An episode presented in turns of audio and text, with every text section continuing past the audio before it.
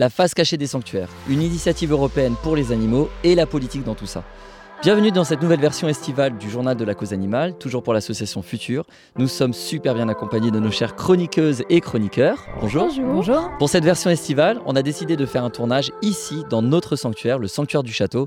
On aura l'occasion d'en discuter. On commence tout de suite avec le premier thème, la politique et les animaux.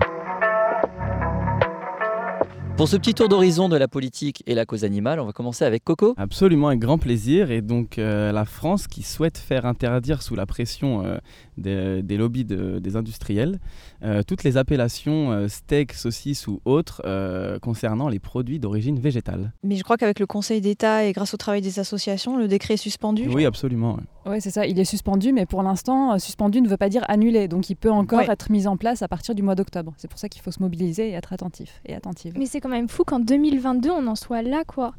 Interdire les appellations qui ressemblent à des produits euh, d'origine animale, enfin, Bah, c'est n'importe quoi, c'est quoi des lobbies C'est mais- un vrai problème Ouais, au niveau problème. euh, législatif au final parce que ce serait juste en France et donc ça veut dire que euh, bah, en gros toutes les autres marques européennes elles ont toujours le droit d'appeler leurs produits steak, saucisse, Mm. etc. Et même les marques françaises, d'après ce que j'en sais, si elles produisent à l'étranger, elles ont le droit d'avoir ces appellations.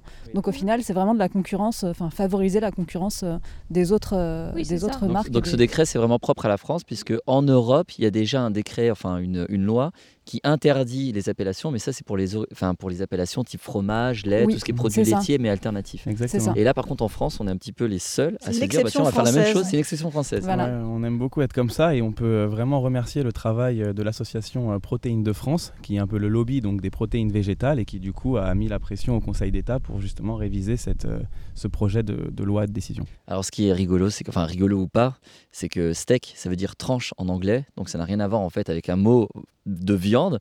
Et euh, pareil, j'avais vu un petit Carpaccio. peu carpaccio aussi, c'est rigolo parce que carpaccio, c'est C'est le nom d'un peintre. italien et puis il a créé le fameux rouge carpaccio, quelque chose comme ça, et du coup, ça rappelle la. Il mettait beaucoup de rouge dans ses tableaux. Ouais, ouais. Donc il y a plein de termes comme ça en fait. Où... Donc même tout ça n'est pas très bien fondé finalement. Oui. Bah, c'est ça, même le fromage, au final, le fromage, ça vient du mot forme, donc en fait, ça veut dire quelque chose qui est moulé dans une forme Mhm. et qui, euh, bah, du coup, voilà, qui, peut être fermenté, que ce soit animal ou végétal. mais même ça, c'est complètement animal, ouais. ridicule. C'est encore une histoire de mauvaise foi, quoi. Et de- Mais du coup, j'en profite pour rebondir sur ce fameux euh, terme euh, fromage. Je rebondis en parlant de la Suisse, puisque en Suisse, qui ne fait pas partie de l'Union européenne, le terme fromage végétal n'est pas interdit. Et euh, on a des marques qui font des super, euh, des super fromages végétaux comme New Roots, qui appellent leurs produits des fromages végétaux. Pour ne citer que, hein, y en a plein Voilà, d'ailleurs. c'est ça. Donc le Parlement suisse et leur Conseil fédéral sont opposés à ce que l'élevage intensif soit interdit. Ils prétendent que l'élevage intensif n'existe pas entre guillemets en Suisse. Donc voilà, c'est d'autant plus important de se mobiliser et, euh, et d'aller voter pour, euh, pour les personnes qui, euh, qui sont suisses. Ju- Juste pour savoir, c'est quoi une votation? Il y a une différence avec. euh, En fait, c'est juste l'équivalent d'un vote, mais c'est euh, c'est le terme suisse, Suisse. pour, euh, voilà, pour le, le vote. Et du D'accord. coup, désolé, c'est tous les Suisses qui votent, c'est-à-dire c'est un suffrage universel? Oui, c'est ça.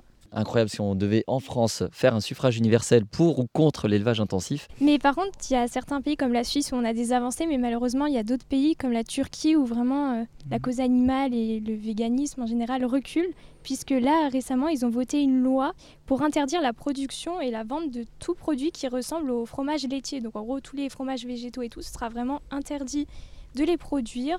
Donc euh, ils expliquaient ça pour empêcher la falsification, entre guillemets. Ouais, là, c'est un Voilà, niveau encore plus élevé. c'est c'est encore pire que la encore France. pire. Ouais, on ouais, je- imagine à quel point ces entreprises-là qui veulent être un peu pionnières ou autres euh, dans le végétal là-bas, ça doit être compliqué pour eux de- d'évoluer. hein. Bah, Il y a Ouais. l'association végane de Turquie qui a essayé euh, de faire une action en justice pour soutenir un peu les droits des pro- de propriété et tout. Mais... Est-ce que là, ça veut a- dire que les lobbies là-bas sont encore plus. Euh, plus en plus action puissant, je sais pas si c'est une question de lobby euh, ou si c'est la, la politique qui est tout, sim- pas, tout Oui, simplement pas du tout en faveur des véganes ou euh, des alternatives véganes. mentalité qui Ouais, est, ouais. euh, ouais. En tout cas, moi, ce que je trouve inquiétant, c'est que euh, c'est quand même aux portes de l'Europe et je pense que ça Ouais. pourrait donner Ouais. des idées à d'autres pays ou à des vrai. lobbies, justement, que ce soit en France, en Europe, etc. Donc je pense qu'il faut rester très vigilant aussi. Déjà là, ici, il commence avec les appellations, mais effectivement. C'est ça. euh, si vrai qu'on a du mal euh, encore en 2022 à se dire qu'il y a encore des pays qui peuvent être vraiment euh, un frein à tout ça. Quoi. Réfractaire à ce Ouais, point. ouais. Ouais. Ne jamais se reposer sous son laurier hein, par rapport à la cause animale, c'est jamais, c'est jamais tout gagné. On enchaîne avec le thème numéro 2. Pour le thème numéro 2, nous allons parler de la face cachée des sanctuaires. Alors pour ce thème, nous allons faire un tour de magie technique. Attention, 3, 2, 1. Et pour ce thème numéro 2, j'ai pris la place de notre présentateur préféré, tout simplement parce que nous avons un invité de marque, lui-même, pour nous présenter le sanctuaire du Château Gaillard. Ouais, Harry, est-ce que tu peux nous parler un petit peu de ce sanctuaire que tu as créé? Ouais, exactement. Bah écoute, euh, on est là, euh, on est là justement ici au sanctuaire du Château Gaillard. C'est le, le nom officiel, mais sinon le sanctuaire du château, ça va très bien. N'hésitez pas à nous suivre sur Instagram. En fait, on a créé euh, bah, récemment ce sanctuaire pour accueillir les animaux dits de réforme, c'est-à-dire destinés malheureusement à l'abattoir puisqu'ils ne sont plus utilisés pour la viande. Pour l'instant, tu as combien de moutons? Alors, on a 5 moutons et une quinzaine de poules, sachant qu'on va recevoir, on va accueillir bientôt aussi une dizaine de poules en plus. Et trois chats, bien sûr. Quand on dit qu'on va parler de la face cachée des sanctuaires, qu'est-ce que ça veut dire exactement? Qu'est-ce que tu entends par là? Oui, alors la face cachée des sanctuaires, c'est, on va dire, la face euh, dont on ne voit pas, dont on ne parle pas, et je trouve que c'est un thème assez important pour, euh, pour parler des sanctuaires. Quand on parle des sanctuaires, on voit bien sûr bah, le meilleur côté des sanctuaires, c'est-à-dire qu'on accueille des animaux, on les sauve, on les soigne, On les, les câlins, chérit, les câlins on fait des animaux. câlins, c'est ça, on leur propose la meilleure vie en fait qui soit pour terminer leur jour. Mais en fait, à côté de ça, bah, il y a énormément de choses auxquelles on ne s'y attendait pas du tout. Les soins vétérinaires, la logistique. Par exemple, par exemple, alors les soins, euh, en général, on évite d'aller euh, chez le vétérinaire et on préfère faire des soins préventifs. Alors pour la prévention, il y a énormément de choses à faire, notamment à base de micro-organismes efficaces. Alors ça, j'aime bien en parler parce que c'est pas c'est peu connu, mais euh, c'est un petit peu comme des probiotiques en fait. On va donner des bonnes bactéries aux animaux pour qu'ils puissent être parés pour éviter d'avoir des parasites ou des maladies. Euh, voilà, et ça évite surtout, ça évite de donner aussi des médicaments qui sont un peu trop toxiques pour eux.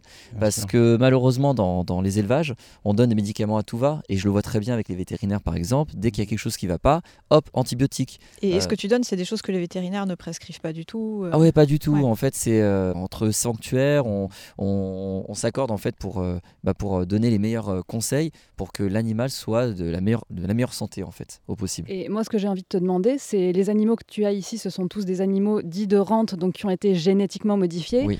Euh, quelles conséquences est-ce que ça a sur la santé des animaux? Oui, en fait, il faut comprendre que ces animaux sont des animaux qui ont été sélectionnés sur des dizaines de milliers d'années de générations d'animaux. Malheureusement, enfin ou pas, c'est que ces animaux sont un petit peu contre nature puisqu'elles ne devraient plus exister à l'état sauvage. Donc on est obligé de, moi je dis souvent, de, obligé de réparer les pots cassés de l'humanité puisque l'huma- l'humanité a créé ces espèces et là on est en train de se dire bon bah on va essayer de, de réparer ça, c'est-à-dire d'un en arrêtant de les exploiter, de les manger, d'utiliser en fait leur, leur, euh, leur être et de deux, bah, de les sauver tout simplement et de faire en sorte bah, qu'ils vivent le- la fin de leur jour euh, tranquillement. Alors, Moi, quelque chose que j'avais appris avec toi, que je ne connaissais pas du tout il y a quelques mois, et je pense que peu de gens le savent, euh, à propos des moutons, c'est que ce sont, euh, comme ce sont les descendants des mouflons Ouais. qui vivaient sur des sols très rocailleux, Ouais. bah, du coup, de base, normalement, y a- ils n'ont pas besoin de, de se faire euh, parer les sabots ou quoi que ce soit. Et en fait, comme on les met sur des terrains qui ne sont pas du tout adaptés à leur espèce, Ouais. du coup, on est obligé de leur faire des soins. Des... C'est pas les sabots d'ailleurs, c'est les les onglons. onglons, ouais, exactement. Mais voilà, ça c'est quelque chose que je ne savais pas du tout et que du coup on apprend euh, bah, avec, euh, en ayant un sanctuaire ou en ayant des amis Ouais. qui ont des sanctuaires. Bah, je te rassure, moi non plus, je ne savais pas. En fait, en accueillant, alors faut comprendre euh, que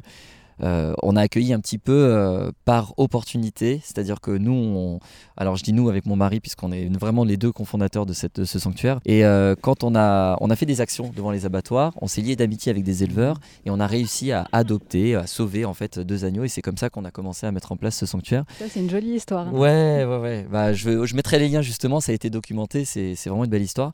Et du coup, bah, on s'est dit bah, comment on gère des, des- des moutons. Et donc, on s'est rendu compte que bah, les ongles, les onglons, bah, poussent, poussent, poussent, et puis ils ont du mal à marcher, et ensuite ça peut créer d'autres dégénérescences, euh, si on peut dire ça comme ça, sur les, sur les articulations. Donc ça peut être très compliqué.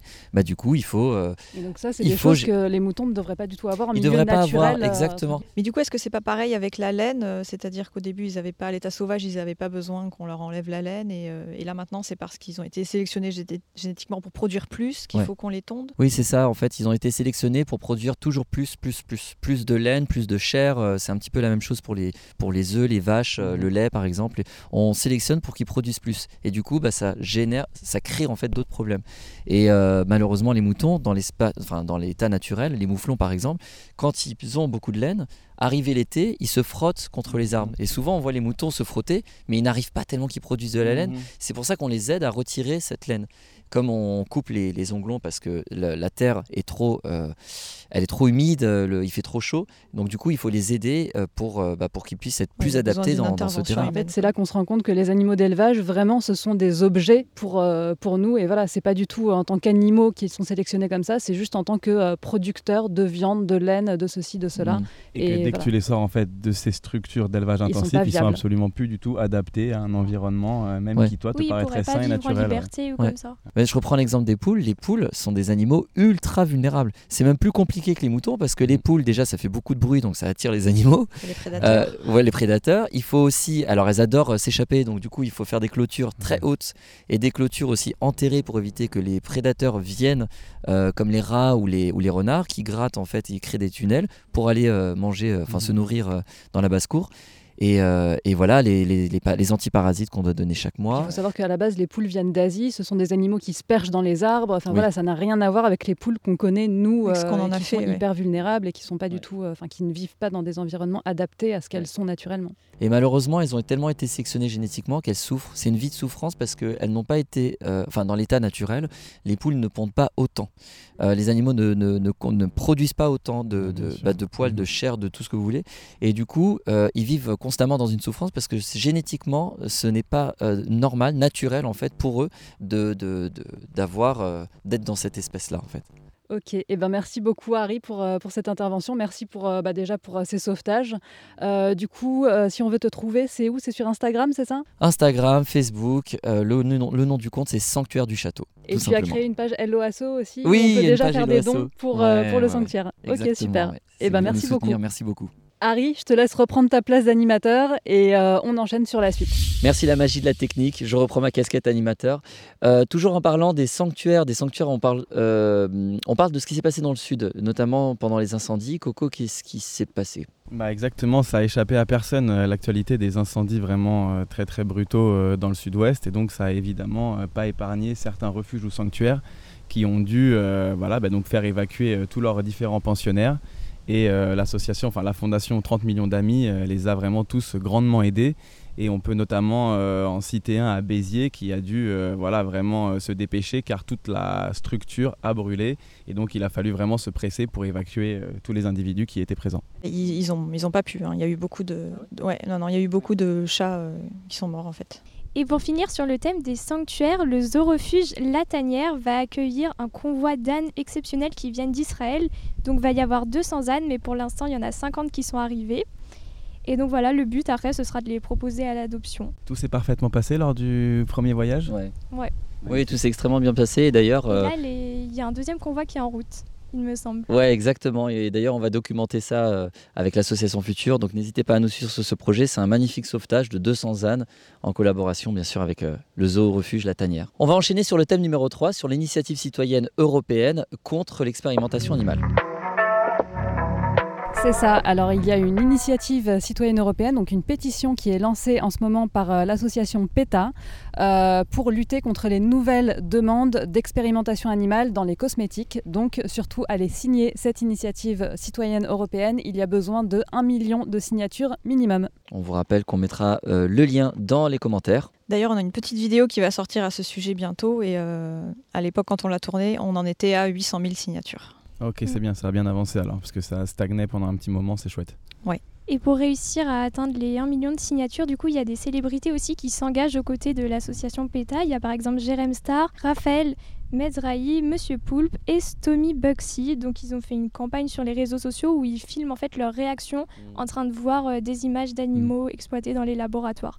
Donc Voilà, Ouais, c'est vraiment très triste. super voit- fortes, hein, Voilà, euh. c'est une réaction forte. Il faut espérer que ça incite du coup euh, toute euh, leur, euh, leur audience, leurs followers à à aller signer cette pétition. À propos des célébrités, euh, voilà, on peut vous annoncer que le prochain débat sera le thème des célébrités véganes. En parlant d'expérimentation animale, on a réalisé une vidéo qui s'appelle Shampoing Gore d'ailleurs. Voici quelques extraits. Profite du shampoing Gore, le shampoing le plus testé sur les animaux de toute la planète. Les tests ne sont plus nécessaires. Mais pas chez Gore. Par amour des traditions, chez Gore nous enfermons des souris, des singes et des lapins de père en fils depuis 1789. Alors n'hésite plus, toi qui en as marre de ces véganes qui veulent t'interdire de torturer qui tu veux, profite vite du shampoing Gore. Et vous savez qu'il y a vraiment de l'expérimentation animale partout, même pour le Botox, les souris sont exploitées. Et il y a justement le comité scientifique pro-anima qui exige cette interdiction de ne plus exploiter les souris pour le Botox. Autre bonne nouvelle, Air France a annoncé qu'ils allaient arrêter de transporter des singes destinés à l'expérimentation animale et en l'occurrence les singes sont utilisés jusqu'à présent pour la recherche biomédicale. Il y a une autre initiative euh, citoyenne européenne pour, euh, enfin, contre, contre la fourrure. Donc c'est pour bannir l'exploitation des animaux pour leur fourrure et c'est aussi pour bannir la commercialisation de la fourrure. Voilà, je voulais le citer parce que pareil, il faut beaucoup de signatures, on a besoin de vous. On vous mettra justement les liens dans les commentaires. MJ, il me semble que tu as un livre à nous présenter qui s'appelle Dans les yeux d'Electra. Oui, exactement. Alors cette fois, j'ai pensé à le prendre avec moi. C'est un livre de Stéphane Askel, voilà, Dans les yeux d'Electra. Donc en fait, c'est un récit autobiographique d'une rencontre entre une chienne et son humain. Je le présente plutôt comme ça. Bon, c'est pas la chienne qui écrit. Euh, donc en fait, au moment de la rencontre, euh, la chienne est, euh, est, abandonnée dans un refuge et, et l'humain, donc l'auteur, en fait, il est en proie à une grave maladie qui lui rend la vie impossible en gros. Donc c'est une rencontre qui va être très importante pour eux deux. Il va y avoir un lien très fort qui va s'unir entre eux et une espèce de communication dite intuitive. Donc pendant tout le livre, on va suivre l'auteur à la recherche euh, d'un approfondissement de cette communication intuitive. Donc on va le voir rencontrer différents acteurs comme des, bah, justement des propriétaires de refuges, de sanctuaires, des comportementalistes, des vétérinaires, etc. Il va même suivre des, SDF euh, en maraude, enfin des maraudes avec des SDF qui vivent euh, dans la rue avec leurs animaux. Et euh, voilà, il va essayer de développer ça. Et donc il y a une grande curiosité parce qu'on a envie de savoir jusqu'où va les mener cette enquête, enfin cette quête, voilà, en gros cette communication non verbale. Et il y a aussi beaucoup d'émotions parce qu'on va, va l'accompagner aussi dans la fin de vie d'Electra. Euh, voilà, mais c'est aussi euh, porteur de pas mal ah, d'espoir. la fin là. non, c'est pas la fin justement. C'est une étape dans le livre, mais on, on est obligé de passer par là. Mais c'est pas la fin du livre et justement comment rebondir, comment continuer euh, après. Enfin, tous ceux qui ont vécu avec un animal dit de compagnie savent combien c'est difficile. Et voilà, donc c'est aussi porteur d'espoir pour toutes les relations interespèces. Ok, super. Dans le même genre, il y a un livre que j'avais beaucoup aimé qui s'appelle Montaigne, Kant et mon chien par euh, une autrice qui s'appelle Audrey Jougla. Et en fait, elle parle des leçons de vie que lui a appris sa, chienne et j'ai trouvé ça génial. Ah, Audrey Jougla, c'est celle qui, euh, travaille contre l'expérimentation animale. qui participe également à Pro Anima euh, contre l'expérimentation animale. Tout Son chien Kant, d'accord. Bon, bah, très bien, merci. On mettra bien sûr les liens dans les donc commentaires. vous les trouvez à la FNAC, chez Cultura, chez la librairie de Citre. Super, merci beaucoup MJ. Nous allons passer au Flash Actu. Alors pour les Flash Actu, on commence par qui? Allez, je commence. Euh, alors, Émeric Caron, qui a été élu euh, député au mois de juin, a annoncé qu'il allait déposer euh, une proposition de loi contre la corrida. Pour continuer dans la politique, la France va mettre en place un certificat d'engagement et de connaissance pour les animaux de compagnie et les équidés. Et pour persister dans la politique, Emmanuel Macron a annoncé qu'il allait créer une nouvelle brigade pour arriver à vraiment pouvoir abattre les 174 loups de prévu courant de l'année 2022, car les années précédentes, euh, les quotas n'avaient pas pu être, euh, comment dire, tenus. Et donc, on rappelle que la brigade déjà existante coûte 32 millions à l'État chaque année. Et donc là, la création d'une nouvelle brigade est vraiment aberrante et on se demande encore d'où vient cette cohérence, alors qu'on devrait s'estimer heureux de la réapparition du loup de plus en plus nombreuse en Europe. À une échelle un petit peu plus locale, à La Villette, la Darse du Rouvray va bientôt être transformée en réserve de biodiversité où la présence humaine va être limitée et ça va être la première réserve naturelle de Paris. Grâce à Paz notamment. Oui. Ouais, bravo, bravo Paris Animosopolis. Je change complètement de domaine, mais en fait, on vient d'avoir la confirmation euh, par des études scientifiques que euh, les nitrites dans les jambons sont cancérogènes. Jusqu'à présent, c'était des cancérogènes probables. Maintenant, ce sont des cancérogènes avérés. Mmh. Donc, c'est de la même classe que les cigarettes. Mmh. Et euh, pour, pour redorer un petit peu leur image, du coup, les producteurs de jambon essayent de faire des jambons sans nitrite, ou en tout cas affichés comme tels. Mais sinon, ce serait beaucoup plus simple de manger autre chose. Il me semblait qu'on le savait déjà pour ce, cette, cette actu il me semblait. Alors, euh, pour cette actu, non, ça a été. Euh, on savait déjà que c'était cancérigène, mais là, vraiment, c'est. Non, justement, ouais, voilà. Avant, avant c'était probable, maintenant, c'est avéré. Et en général, à chaque fois qu'on qu'on avance quelque chose, ils demandent des tests supplémentaires pour être vraiment sûr que ce soit très, très cancérigène. Toujours sur une flash actu, moi, c'est le grossiste Sika West Élevage. Suite aux vidéos de L214, ils ont une amende. Euh, ils ont une amende de 50 000 euros, dont 20, 20 000 avec sursis. Voilà, donc c'est quand même une petite victoire suite aux vidéos diffusées sur la maltraitance des animaux et ça se passait dans le Finistère. une autre actu avec euh, notre euh, Brigitte Bardot nationale qui a fait une lettre ouverte au gouvernement et notamment à notre ministre Monsieur Péchu pour demander vraiment de reporter l'ouverture de la chasse à seulement début 2023 pour laisser vraiment la faune et la flore tranquilles euh, entre la pression euh, qu'exerce le dérèglement climatique et nous en tant qu'humains pour vraiment euh, laisser à toute cette faune et cette flore justement le temps de se remettre avec notamment les incendies qu'il y a eu dans le sud-ouest et ailleurs en Europe. Nous voici à la fin de ce JT. Merci beaucoup les chères chroniqueuses et chroniqueurs. J'espère que vous avez passé un bon moment. Voilà, merci. Merci à toi et merci de nous avoir accueillis dans ton sanctuaire. Du ouais, merci. N'hésitez pas bah, à suivre justement la page du sanctuaire. Ça s'appelle Sanctuaire du Château. Euh, voilà, on a plein plein de petites infos. La page elle vient d'être créée et j'ai plein de choses à vous montrer. On remercie bien sûr notre partenaire Vegami pour des super produits vegan. Euh, merci à toute l'équipe technique qu'on voit derrière d'être venu jusqu'ici au sanctuaire et, et d'avoir réalisé ce magnifique JT. Voilà, on se retrouve dans deux semaines pour le débat sur les célébrités véganes. D'ici là, bel été à tous et à toutes. À bientôt, prenez soin de vous.